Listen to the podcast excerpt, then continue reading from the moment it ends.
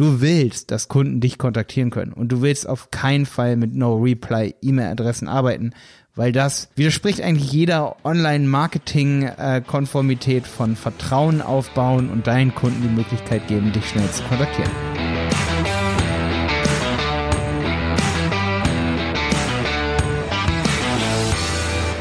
Ja, schön, dass du wieder dabei bist bei einer neuen Folge von Wenig Zeit, viel Effekt. Hier die 155. Folge. Letzte Folge habe ich ja angekündigt, dass es bald einen Content-Marketing-Podcast von mir geben wird. Aber in dieser Folge auf jeden Fall noch getreu dem Motto hier, wie kann man Zeit sparen und zwar nicht die eigene Zeit, sondern die Zeit des eigenen Kunden.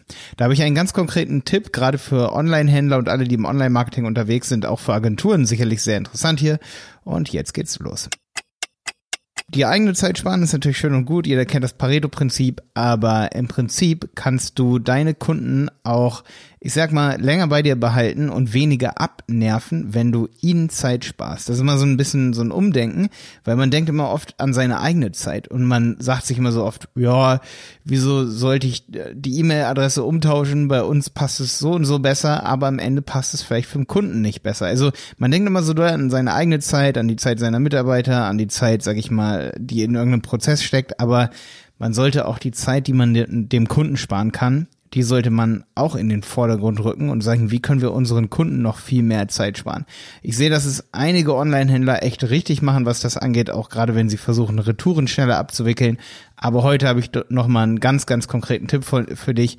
Und zwar geht es um E-Mail-Verkehr. Es ist immer cool, wenn Kunden dir E-Mails schreiben. Das erhöht nicht nur den Trust bei E-Mail-Providern von deinen E-Mail-Adressen, sage ich mal, aber es bringt halt auch Trust für den Kunden. So, und jetzt ist es so, dass einige von euch sicherlich im Impressum irgendwo eine E-Mail-Adresse versteckt haben und viele Unternehmen aber, die, ja, die stellen E-Mail-Adressen gar nicht so auf die Seite, auf die Website, dass man die schnell findet und das nervt natürlich. Das ist Punkt Nummer eins. Aber ich habe jetzt viel, gerade so zu Hause aus dem Corona-Homeoffice, sage ich mal, habe ich viel online auch bestellt und ich versuche immer woanders zu bestellen. Also ich habe hunderte von Online-Shops jetzt, äh, sage ich mal, durch Cool war übrigens, jetzt, äh, es haben sich schon einige Online-Shops bei mir gemeldet, wenn ich bei denen bestelle und manche sagen echt, dass sie, also gestern hatte ich gerade wieder wen am Telefon, das ist aber nicht das erste Mal gewesen und der sagt zu mir, ey, cool, dass du bei uns bestellt hast und so, ich hoffe, alles war cool mit der Bestellung. Wir hören übrigens euren Handel 4.0 Podcast, das ist ja auch ein Podcast von uns und der gestern meinte auch, dass er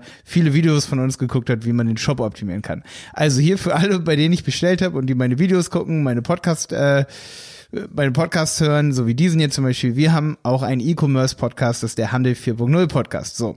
Und da werde ich auch mit Jenny, das habe ich heute Morgen mit Simon beim Mountainbiken im Wald besprochen, da wird, wird auf jeden Fall eine Folge wieder von Jenny und mir kommen, und zwar zu konkreten Tipps, wie man den Bestellprozess optimieren kann. Und da habe ich einen Tipp, den ich hier schon mal vorwegnehmen, für alle wenig Zeit für Effekthörer, spar deinem Kundenzeit, indem du niemals, es ist absolut verboten mit ähm, No Reply, kennt ihr bestimmt diese Antworte nicht auf diese E-Mail-Adresse, Adressen, wenn ihr damit die Bestellungen zum Beispiel raussendet, äh, hier von wegen AGB und äh, Widerruf, zum Beispiel diese E-Mails, die kennt jeder oder sowas wie schön, dass du im Newsletter dabei bist. Denn die Königsdisziplin, gerade im Newsletter-Marketing, ist eigentlich, dass dir derjenige, der den Newsletter abonniert oder auch der eine Bestellung tätigt, dass dir derjenige antwortet. Der sollte immer antworten, weil je mehr Leute darauf antworten, desto geringer ist die Wahrscheinlichkeit, dass bei anderen, die bei dir bestellen, dann diese E-Mail auch im Spam landet. Also wenn viele die Google-Mail benutzen, nutzen, ähm, sage ich mal, diese diese E-Mail dann als wichtig markieren, zum Beispiel mit der Rechnung oder auch auf die E-Mail antworten, weil sie nochmal eine Frage haben, dann steigert das die Credibility, also die Glaubwürdigkeit und auch das Vertrauen bei E-Mail-Providern, vor allen Dingen dann zum Beispiel bei Google Mail oder wenn zum Beispiel bei web.de immer wieder diese E-Mail auch wirklich, sag ich mal, wenn darauf jemand antworten kann, dann weiß web.de irgendwann, ja, das ist eine wichtige E-Mail-Adresse, das ist kein Spam. Damit hilfst du dir also erstmal selber, Punkt eins Und Punkt zwei es hilft deinen Kunden, wenn sie mal irgendwas falsch machen, wenn in der Bestellung was nicht stimmt. Und da habe ich jetzt schon zwei Online-Shops in den letzten 14 Tagen gehabt, weil ich hier aus dem Corona-Homeoffice was äh, bestellt habe. Und da achte ich, wie gesagt, immer darauf, dass ich mal da bestelle, mal da bestelle und dann beobachte ich natürlich immer ganz penibel so den Bestellprozess, ob alles cool ist und so und ähm, ob ich dann easy auch auf die E-Mails antworten kann. Manchmal mache ich dann was falsch bei der Bestellung, ne? Nehme ich die falsche Rechnungsadresse zum Beispiel, nicht die vom Büro, sondern meine private, obwohl es eigentlich was ist, was ich für einen Betrieb bestelle, also für unsere Firma. Und dann will ich darauf antworten, einfach auf die E-Mail und dann kommt sowas zurück wie ähm, This email was not found on this server, bla bla bla. Irgendwie sowas, ne? Also E-Mail gibt es nicht. Irgendwie No access. Funktioniert nicht. Darfst du nicht drauf antworten. So, und dann ist man ja schon mal ganz kurz ein bisschen angenervt und denkt sich dann so, oh, jetzt gehe ich ins Impressum von dem Unternehmen und suche mir erstmal die E-Mail-Adresse raus oder muss ein langes Kontaktformular ausfüllen und das nervt. Dann überlege ich mir zweimal beim nächsten Mal, ob ich dort bestelle und das ist dann nicht so cool. Ist übrigens auch eine Kritik, nervt mich total an, auch bei Amazon. Muss ich auch sagen, ist auch so ein Grund, warum ich immer weniger bei Amazon versuche zu bestellen. Nicht nur, weil ich mir irgendwie denke, boah, es gibt so ein riesengroßes Unternehmen, das heißt Amazon, da laufen 80 Prozent der Bestellungen ähm, over the funnel, sagt man, ne? Oder on top of the funnel. Also man sucht schon bei Amazon und ich denke mir so, ja, okay, es muss aber auch woanders richtig geile Produkte geben, vielleicht sogar für einen cooleren Preis. Und ich habe zum Beispiel neulich bei Amazon Kleber bestellt. Sekundenkleber hat fünf Euro da gekostet und dann habe ich den gestern für, im Supermarkt für drei gesehen. Da dachte ich so, boah, wie krass ist das denn? Hätte ich hier so schnell mal mitnehmen können. So. Ist natürlich nicht bei allen Sachen so, aber dann ärgert man sich doch irgendwie, dass man jede Kleinigkeit da bestellt, nur weil man dann irgendwie kostenlosen Versand hat. Ja, und das sind so Gründe, warum ich dann versuche, nicht immer bei Amazon zu bestellen, äh, weil man dann irgendwie schon anfängt, auch moralisch, sag ich mal, so eine Schiene zu fahren, einfach immer bestellen, bestellen, bestellen, zack, zack, zack. Das ist dann nicht so cool. Aber ein Riesengrund auch, der mir aufgefallen ist, gerade als Businesskunde, ich ich habe neulich einen Fehler gehabt irgendwie in der Bestellung und ich habe irgendwie keine richtige Chance gehabt, Amazon auch nur irgendwie zu kontaktieren. Und da war ich dann wirklich, da, da war es dann bei mir so weit, dass ich dann gesagt habe, okay, alles, was ich vermeiden kann, bestelle ich nicht mehr bei Amazon. So. Weil irgendwie, es sei denn, es ist ein ganz, ganz krasser Deal oder so, oder es gibt das Produkt wirklich nur da, wer meinen Podcast hier kennt, ich mache ja gerne zum Beispiel Werbung für das Blue Smart Lavalier Mikrofon, weil ich es so krass finde. Und ich suche das immer und immer mal wieder woanders, aber das gibt's zum Beispiel nur bei Amazon. Ich habe es jetzt auch bei eBay gefunden, aber da weiß ich dann auch nicht wirklich, was für mich persönlich dann moralisch vertretbarer ist, sage ich mal. Amazon oder eBay macht dann wahrscheinlich keinen großen Unterschied.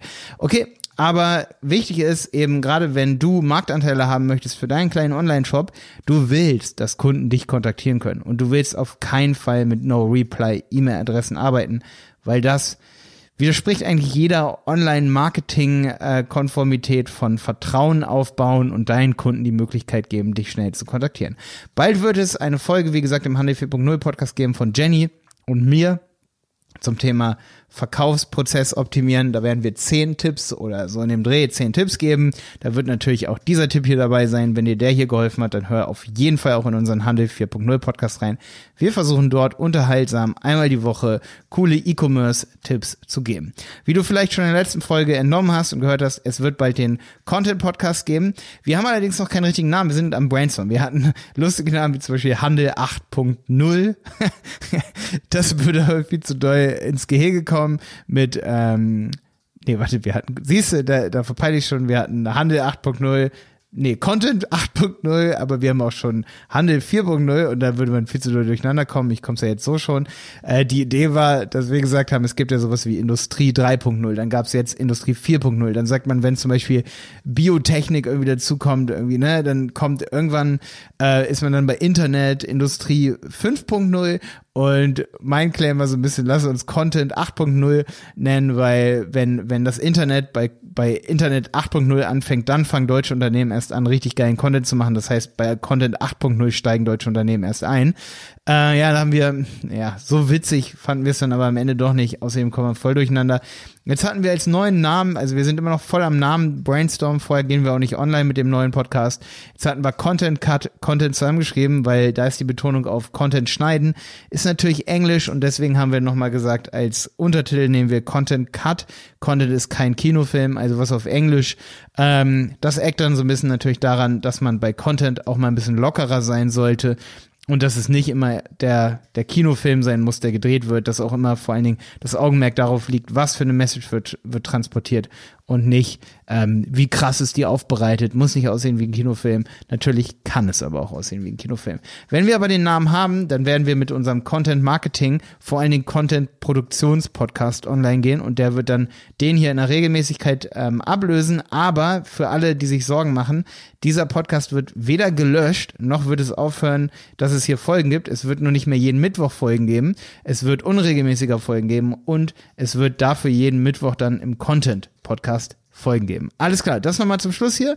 Ich wünsche dir viel Erfolg mit deinem Marketing für deinen Online-Shop, für dein Unternehmen, für dein Dienstleistungsunternehmen, für dein, ja, für dein Unternehmen online. Ich meine, gerade in der Corona-Krise sind bestimmt auch viele Unternehmen von euch frisch online am Start. Bis dann, dein Malte Helmholt von Die Berater Online Marketing.